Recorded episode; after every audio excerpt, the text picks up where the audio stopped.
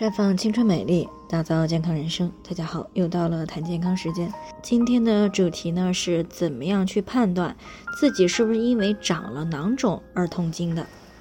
那有位听众马女士呢过来咨询，说她有一个同事，平时呢一直有痛经，那最近检查出来了卵巢囊肿和子宫腺肌症，她自己呢是不是也有痛经的现象？那么喝点红糖水呢，暖水袋呢热敷一会儿啊，或者穿厚一点。就会好转不少。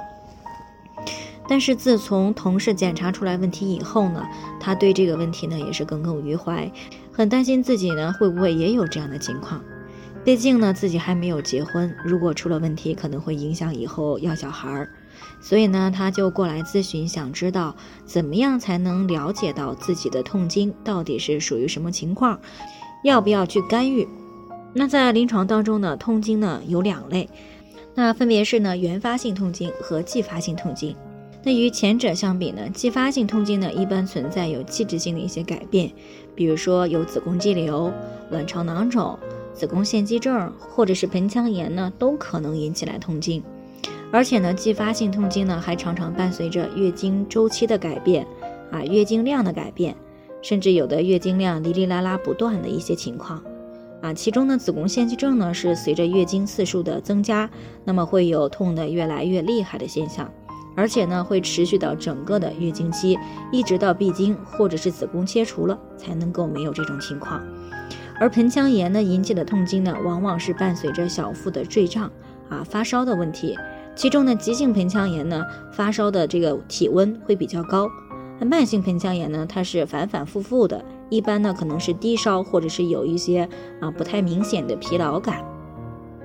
那么，对于如何判定是不是继发性痛经呢？可以在这个月经过去两到三天的时候呢，通过这个超声检查，呃，来进行判断。而这个原发性痛经呢，比如说是生理性的，那么彩超检查的话，啊，基本上呢是正常的。大多呢都是因为一个内分泌不均衡啊，前列腺素分泌过多，感受到了寒凉，情志不舒而造成的。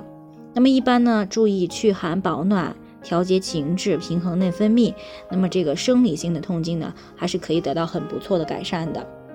那马上呢就要立冬了，天气呢也是越来越冷，痛经呢也到了一个高发时期。那么无论是继发性的痛经，还是一个生理性的，那么稍微不注意呢，痛。都可能会加重痛经，所以呢，有痛经情况的女性朋友呢，天冷的时候呢，一定要注意保暖啊，经常的泡泡脚，喝些暖宫的饮品，时不时的煲一些这个补气养血的养生汤，尽量的去保持情绪的平稳。每天呢，最好喝一杯这个温热的纯牛奶啊，以及呢，每天不少于六千步的运动量，这样呢，气血充足，营养均衡。啊，经络畅通，心情愉悦，基本上呢就可以降低生理性痛经发生的概率，而且呢也可以帮助缓解继发性痛经。当然了，对于继发性痛经呢，只有解决了诱发痛经的问题，才能够从根源上得到改善。所以呢，存在继发性痛经的女性朋友呢，一定要及时的处理干预，以免呢反复遭受痛经的折磨。那最后呢，还是要给大家提个醒，每个人的情况呢都不同，具体的问题呢是要具体分析的。如果你也有健康方面的问题想要咨询的，可以关注微信公众号“普康好女人”，添加关注以后呢，回复“健康自测”，健康老师呢会针对个人的情况呢做系统的分析，然后再给出个性化的指导意见。这个机会呢还是蛮好的，希望大家能够珍惜。今天的分享呢就先到这里，我们明天再见。